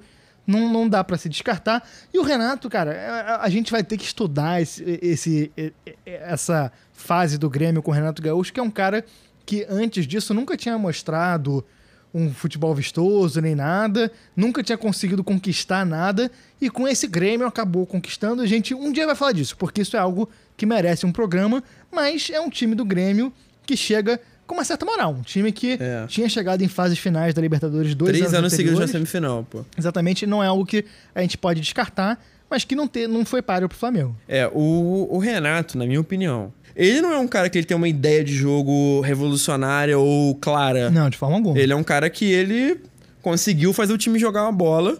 Ele conseguiu tirar o melhor de vários jogadores, conseguiu fazer o Luan jogar bola, conseguiu fazer o Cebolinha jogar bola, conseguiu fazer o Arthur jogar bola. Ele tem méritos, não tô dizendo que ele, que ele não é um cara que, incompetente, não tô dizendo isso. Ele tem méritos, mas o mérito dele é muito diferente do Jorge Jesus, que é um cara que tem uma ideia clara que vai botar o time pra jogar. E o Renato, nesse sentido, era um embate ali, cara, porque o Renato sempre é um cara que desmerecia o Jesus, desmerecia o Jorge Jesus, desmerecia. Fala muito, né? Sempre assim, falou fala- muito. Sempre falou muito e ele falava muito achando que ele ia bater de frente. Ele não tinha condição tinha a de bater de condição. frente. Não tinha. Teoricamente, o melhor treinador brasileiro no futebol na época. Teoricamente, o cara campeão. Teoricamente, pô, uma Libertadores. Cara, tu vai ver, cara, Jorge Jesus com seis meses de Brasil botou o cara. Não vai botar pra mamar, né? É, botou o Pode cara falar. na roda, Não, botou não, o cara não, na não, roda. Não, não, não. Fala o que você queria falar. Não vou falar. Eu- hoje é o programa objetivo. Ele botou o, o Renato Gaúcho na roda. Ele mostrou que o Renato Gaúcho não tem ideia nenhuma do que ele tá fazendo. E ainda a questão de chegar em coletivo e falar que o Grêmio jogava o melhor futebol do Brasil. Né? E ele falava assim: é melhor do que o Flamengo de Jorge Jesus. Ele falava nominalmente, ele batia de frente. Porque se eu tivesse o dinheiro de Jorge Jesus. Aí, como ele tomou também, ele caiu nessa, não. Porque se eu tivesse o dinheiro de Jorge Jesus. Pô, ele é um bravateiro do caralho. Muito, sempre foi. sempre Não, e assim, e, e esse confronto era isso: era o melhor treinador brasileiro, entre aspas, contra o gringo que chegou aqui e tá fazendo o trabalho dele na dele. O Jorge Jesus nunca, nunca caiu na pilha. Nunca caiu na pilha. Nunca. Nunca devolveu as provocações. E aí, aos 79, tem mais um gol do, do Gabigol. Esse é o terceiro em, em impedimento que o VAR marca. De fato, tava. De fato, tava. E o Grêmio empata, faltando três minutos pra acabar. O Felipe Luiz, Lance polêmico. lance polêmico. O Felipe Luiz cai na ponta esquerda, eh, se machuca. O Flamengo pede pra parar o lance. O Grêmio não para, vai pra cima, faz uma tabelinha ali. O Flamengo, a defesa do Flamengo desorganizada sem o Felipe Luiz. É, organizou do jeito que dava. O Arão voltou marcando É. pela esquerda do jeito que dava. Exatamente. Cebolinha cruzou, PP marcou. Um a um, Flam- o Flamengo voltou com um sabor agridoce na boca, porque sabia que podia ter, podia ter, ter ido mais. pra ter sido 3 É, a era pra 0 ter sido mais. Pelo volume de jogo, pelo, pela qualidade. E o Felipe Luiz, e nesse jogo o Flamengo perdeu o Rafinha, que teve um afundamento no rosto, Quebrou a cara, o, literalmente. literalmente. O Arrascaeta e o Felipe Luiz estouraram no joelho. Eu lembro que eu fui a Porto Alegre nesse jogo, eu voltei no mesmo voo que eles. Foi hora, foi no dia seguinte do jogo. O jogo foi, sei lá, quarta-feira, a gente voltou quinta-noite. Eles fizeram um exame à tarde e voltaram à noite pro Rio. E só tinha flamenguista no voo. E era uma lesão séria. Atenção, atenção pro barulho sagrado. E a impressão era essa, tipo assim, cara, pela primeira vez a gente tá vendo o Flamengo aloprar o Grêmio em casa. Se lá em Porto Alegre foi assim, imagina como vai ser no Maracanã. Era uma expectativa grande para a gente ganhar tranquilo. Mas a gente nunca pôde se imaginar o que aconteceria. Dia 23 de outubro de 2019, a gente tem uma noite absolutamente histórica no Maracanã. É, é- é o tipo de coisa que acontece poucas vezes. A gente. Cada geração. É, é cada geração. A gente. É, é- é um time do Flamengo que é um time histórico, é um dos melhores times que a gente já viu no Brasil. É, é- é comparável ao Flamengo do Zico, é comparável ao Vasco do Dinamite, é comparável ao Fluminense do Rivelino, Democracia Corintiana. Esses grandes times que a gente tem no futebol brasileiro, esse time do Flamengo tá no bolo. E essa é talvez. Não, não é talvez, essa é a grande atuação desse time. É o ápice. É o ápice desse time. Apogeu. É, é o apogeu. O Leandro Learte aí, um grande abraço pra Não, ele, que é nosso tu vai reclamar? Não vai reclamar. Não tem como reclamar do, do, do apogeu do Flamengo, que o Flamengo não, não, deu, não deu chance pro Grêmio. O Flamengo é, demorou um pouco pra marcar o primeiro gol, mas desde o começo já tinha demonstrado a superioridade. É, aos 10 minutos tem uma boa oportunidade de cabeça e aos 18 o Grêmio até teve uma chance com o Diego Alves já estava batido, o Felipe Luiz chega pra travar O Michel. a bola do Michel. E aos 41 do primeiro tempo, o Flamengo abre o placar. Bruno Henrique arranca, toca pro Gabigol. Ele recebe um passe de prima do Gerson, que é um negócio. Inacreditável. É, é, é, é de suspirar mesmo. É. Ele parte pra cima de um jeito insano. O Gabigol recebe. O Gabigol só dá um toque na bola, que é finalizando. O passe do Bruno Henrique é perfeito. E acontece uma coisa que poucas vezes foi vista, que é o Kahneman falhando. É. O Kahneman dá o bote no vazio, tenta dar o carrinho pra cortar a bola e ele erra. É Isso que é impressionante, né, cara? O Grêmio, com todos os problemas que a gente pode citar, uma coisa do Grêmio que é realmente louvável é a defesa. Kahneman É, e sim. Jeromel é uma das melhores zagas que a gente já teve Com no Brasil. certeza. São dois Com zagueiraços. certeza. O Kahneman é absurdo, o Jeromel é absurdo e parece muito com a Clarice Falcão. E nessa, nessa partida, a zaga do Grêmio não conseguiu fazer nada. É importante dizer que o Kahneman, ele escolheu ter o filho no Brasil da aproveitar o plano da Unimed. Exatamente. Ele, ele ganha um plano da Unimed, porque a Unimed patrocina o Grêmio. E aí perguntaram pra ele se ele ia ter o filho no Brasil ou na Argentina, né? Porque ele é argentino. E aí ele falou assim: eu vou ter no Brasil, lógico, eu ganho um plano da Unimed, não uso pra nada. Vou aproveitar pra ter o meu filho aqui pra pagar o parto inteiro, né? Exatamente. E essa zaga não Um homem de visão. É, um homem de visão. Essa zaga não conseguiu fazer nada. Gabigol bate pro gol depois de receber o passe do Bruno Henrique. Paulo Vitor espalma muito mal. É, a bola no pé do Bruno Henrique. O Flamengo abre o placar. Vai pro intervalo com 1x0. Vai pro intervalo com 1 a 0 e Bicho. volta pilhadaço. O segundo tempo, esse- segundo tempo, o primeiro tempo até é um pouco mais disputado e tal. Esse segundo tempo é uma aula de futebol do Flamengo. O Flamengo fez uma coisa impressionante que foi um segundo tempo absolutamente perfeito. Não tem falha do Flamengo, não tem, Não tem. espaço pro Grêmio fazer qualquer coisa. O Flamengo, quando tem chance, chega e faz e tem uma atuação realmente histórica. Ô, A gente comentou aqui, vendo os melhores momentos desse jogo, que pelos 135 minutos que tinham acontecido até ali, os 90 em Porto Alegre, os 45 no Rio, o Grêmio com 1x0 atrás no placar não ia, não ia encostar. Com 135 minutos disputados, cara, o Grêmio não ia encostar atrás no placar, no Maracanã, com 70 mil cabeças. E esse Maracanã de Flamengo e Grêmio foi um dos Maracanãs mais inacreditáveis que o estádio já viveu. Foi uma das noites mais inexplicáveis e místicas e, e mágicas. A torcida tava numa vibração diferente. E, pô, já foi mais de 100 vezes em jogos do Flamengo, cara. Nesse 5 a 0 foi uma coisa diferente.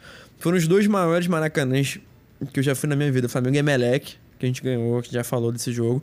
E Flamengo e Grêmio de 5 a 0 Antes mesmo de 5 a 0 já foi uma coisa de maluco. Pergunta de quem estava trabalhando no dia e não foi no Maracanã. Tal qual Flamengo e Cruzeiro em 2013? Ainda Maior? mais forte, ainda maior. ai- Ainda mais porque teve mosaico, teve faz, teve negocinho da bobina lá que a gente jogou. Cara, foi uma coisa de maluco. A torcida tava cantando junta de um jeito que não tinha como o Grêmio respirar em campo. E no segundo tempo, cara, precisou de 30 segundos, né? É, em 30 segundos o Flamengo tem um, um escanteio A bola é desviada no primeiro pau, sobra pro Gabigol, que bate de esquerda forte no alto. Uma girada de 180 graus bizarra. Golaço do Gabigol. Golaço. A bola desvia no Mari e entra. O Mari desvia, o Mari sai da frente, ela a desvia no zagueiro. É no zagueiro? No É, zagueiro. ela desvia no O, zagueiro. de- então. o Mari faz igual. Igual não, Igual- né? Parecido com o Romário O 94. mesmo espírito do Romário Bebeto. Mesma intenção. Romário Branco. É, e aí, amigo, acabou. Da- a partir desse segundo gol foi só Flamengo. É, logo aos 52, né? Aos 7 minutos, tem pênalti no Bruno Henrique, que é uma leve cavadinha. Mas é, é, cavou, mas não tinha como o juiz não marcar. Gabigol marca mais um. Aos 61 tem um gol anulado do Flamengo. Aos Foram 60 10 gols no total. é, é, aos 66, que é 21 minutos do segundo tempo, o Mari marca de cabeça. Ele O começa Mari- a part... ele começa o lance marcado pelo Kahneman e termina marcado pelo Jeromel. E mesmo assim sobe mais alto, marca de cabeça testando pra baixo. Cara, o Maria é um cara que eu acho muito, muito especial de falar, porque ele é um cara que, tipo assim, ele no início da carreira foi contratado pelo Manchester City. Tipo assim, Guardiola apostou nele, um cara foda do futebol apostou nele. E ele não se firmou e tal, foi emprestado pro Deportivo La Corunha. Tava jogando na segunda divisão da Espanha. O Jorge Jesus indicou ele, tipo assim, da onde que esse cara encontrou esse maluco e sabia que ele ia encaixar bem pro time do Flamengo. Mas o, aí o, o, bota o pi depois. Foram. fo- acreditaram na proposta, acreditaram e falaram assim: não, já é, vamos acreditar na, na, na sugestão desse cara. Contrataram pagando a micharia, pagaram um milhão, dois milhões. Foi um, foi um trocado, foi um trocado. E o Mari chegou com três jogos, já era assim, cara, o que, que é esse monumento ibérico de futebol? O que, que Ah, é esse homem? Esse cara joga muita bola. Muita bola. E, e aí, tipo assim, era um cara que ele não, ele não tinha vivência de futebol sul-americano. E ele teve o prazer de, diante de 75 mil pessoas no Maracanã, numa semifinal de Libertadores, fazer um gol e comemorar com a torcida do Flamengo, que é uma torcida especial. Imagina o choque pra esse cara, pra um europeu, não sei o E quê. é, curioso, e é curioso que é uma história muito rápida, é um sopro, né? Um cara É. que veio, ficou seis meses no Flamengo, colocou o nome dele na história de um dos maiores clubes sul-americanos e voltou pra Europa, né? Um cara que é. Um time muito um time maior muito- que ele tava é. jogando antes. Exatamente. Ele saiu do La Corunha, veio pro Flamengo e foi pro Arsenal. É. Tipo, do La Corunha pro Arsenal em seis meses, passando pelo Flamengo. Realmente, Tipo, uma, da- uma das grandes histórias pessoais desse, desse ano do Flamengo é justamente o Mari. E ele dava, dava pra ver, cara, nas entrevistas que ele dava, nas, nas declarações que Curtia, ele dava. tava que curtindo ele pra tava caralho. com um brilho no olho, que ele tava É, emocionado, que ele tava, tipo. Cara, que que é isso que eu tô isso é uma- vivendo? isso é uma característica do time todo, né, É. cara? Você via que o time tava se divertindo, um time com muito entrosamento e que, as pessoas, e que os caras estavam curtindo, estavam empolgados com, com o time, com a torcida. Era uma sinergia muito grande entre time, torcida, jogadores, tudo. E. uma e- sinestesia. Sinestesia. Mari fez gol. Aos 70, é, 25 do segundo tempo, Rodrigo Caio marcou de cabeça. Por inércia. Por inércia, uma jogada completamente despretensiosa. O Everton Ribeiro cobrou de qualquer jeito. O Caio nem subiu pra cabecear. A bola foi no cantinho. O, dava, teve câmera que pegou o time do Grêmio pedindo pro Flamengo dar uma segurada. É. O Flamengo não parava de amassar o Jorge Jesus com 4x0, ainda dando esporro no time do Flamengo. time Vamos atacar, ataca, time ataca, empilhado. ataca. Time empilhado. E aí o Nessa Ribeiro hora- falou: não, deixa comigo, bater. Aqui, relaxa. É. Ele bateu ali meio despretensioso, o Rodrigo Caio apareceu de cabeça, botou no cantinho. E é nessa hora que a câmera da Globo foca o Renato Gaúcho com a famosa cara de orifício anal, desesperado. E esse jogo, cara, é- eu acho que é uma das histórias mais maravilhosas dessa Libertadores. Que é a história do Diego Ribas. Uhum. É, contra o Emelec, o jogo que a gente falou meio ampassant aqui, que foi uma derrota que o Flamengo sofreu nas oitavas de final. É, o Diego sofreu uma lesão terrível. Uhum. Ele sofreu uma entrada criminosa do, do jogador do. Inclusive foi o Arroio, que perdeu o pênalti no jogo de volta, que deu a porrada nele. Quebrou o tornozelo em mais de um ponto. Foi uma lesão seríssima, tipo assim. Meses pra voltar. É, se voltar essa temporada é lucro. É, se voltar na próxima temporada, não sabemos como que vai voltar. Era, o Diego, um cara com idade avançada, tava com 34 anos na época. Foi uma, foi uma lesão muito séria num cara que, com todas as críticas que recebe, um cara que se dedica pelo Flamengo, um cara que respeita o, o Flamengo, um cara que, que, que gosta de jogar no Flamengo, que se dedica mesmo, que, que veste a camisa do Flamengo com, com vontade, com honra. Ele sofreu uma lesão muito séria e ele, com muito comprometimento com o Flamengo e com, com a própria carreira, ele se recuperou à frente do tempo esperado. E foi esse jogo, o Flamengo e Grêmio, que ele voltou a entrar em campo. Aos 86 ele entrou em campo. O Everton Ribeiro deu a faixa de capitão para ele, que ele era o capitão do Flamengo antes da lesão. É um cara que tem uma identificação com o Flamengo, um cara que, que, que gosta de ser Flamengo. É. E ele voltar nesse momento foi uma coisa simbólica, Sim, né? sim, um grande momento da temporada até então. Que o Diego é um cara que.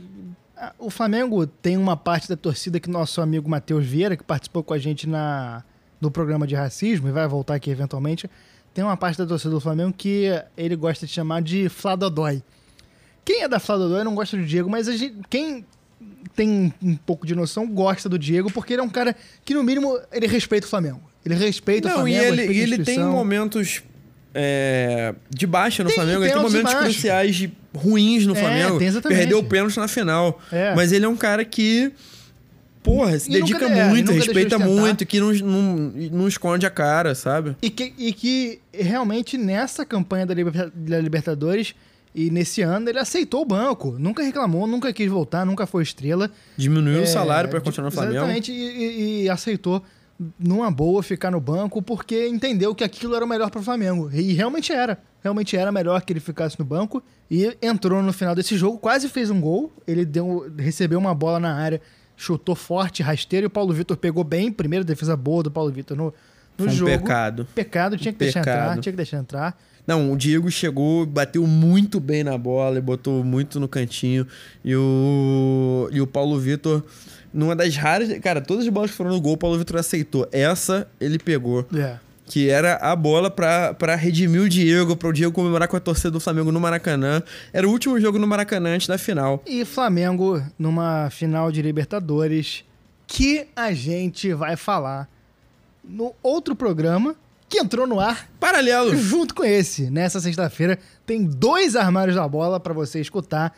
Que Pra gente... compensar que semana retrasada não teve nenhum. Exatamente. A gente vai falar da final. E se hoje a gente. Se hoje, se nessa edição a gente falou sem clubismo, fizemos análises, eu tive que. Eu tive que amarrar o Chico, ele tá com os pés e as mãos amarradas aqui, porque Camisa se de força. soltar, se soltar o Chico, ele vai longe, e aí é, o clubismo não toma conta Não é clubismo, é emoção. clubismo. E nesse outro programa, aí o clubismo tá completamente liberado. A gente vai chorar, a gente vai gritar, a gente vai cantar, vai ter tudo aquilo. Mas eu convido o amigo e a amiga torcedor e torcedora dos rivais a escutar também, porque uma Libertadores que nem essa não é fácil de se ganhar. É uma Libertadores histórica, uma Libertadores curiosa. E a gente vai falar dela, da final, e contar umas histórias pessoais, falar da nossa relação com essa final, do que, ela significa pra gente, nesse outro programa que tá saindo em paralelo a esse. Chico Freire, seu destaque final. Meu destaque final é Gabriel Gol Barbosa, um- muito esse homem. Mas vou deixar pra falar no outro programa. É, Não, eu acho o seguinte, cara, a gente vai falar da final com mais emoção, com mais coração. Tipo, nesse aqui a gente falou muito de fatos, de muito de. A gente até deu umas emocionadas às vezes ou outra, mas. Mas com muita consciência, a gente falou muito de fato, de número, de acontecimentos mesmo. No outro a gente vai ser um pouco mais coração e mais emoção mesmo.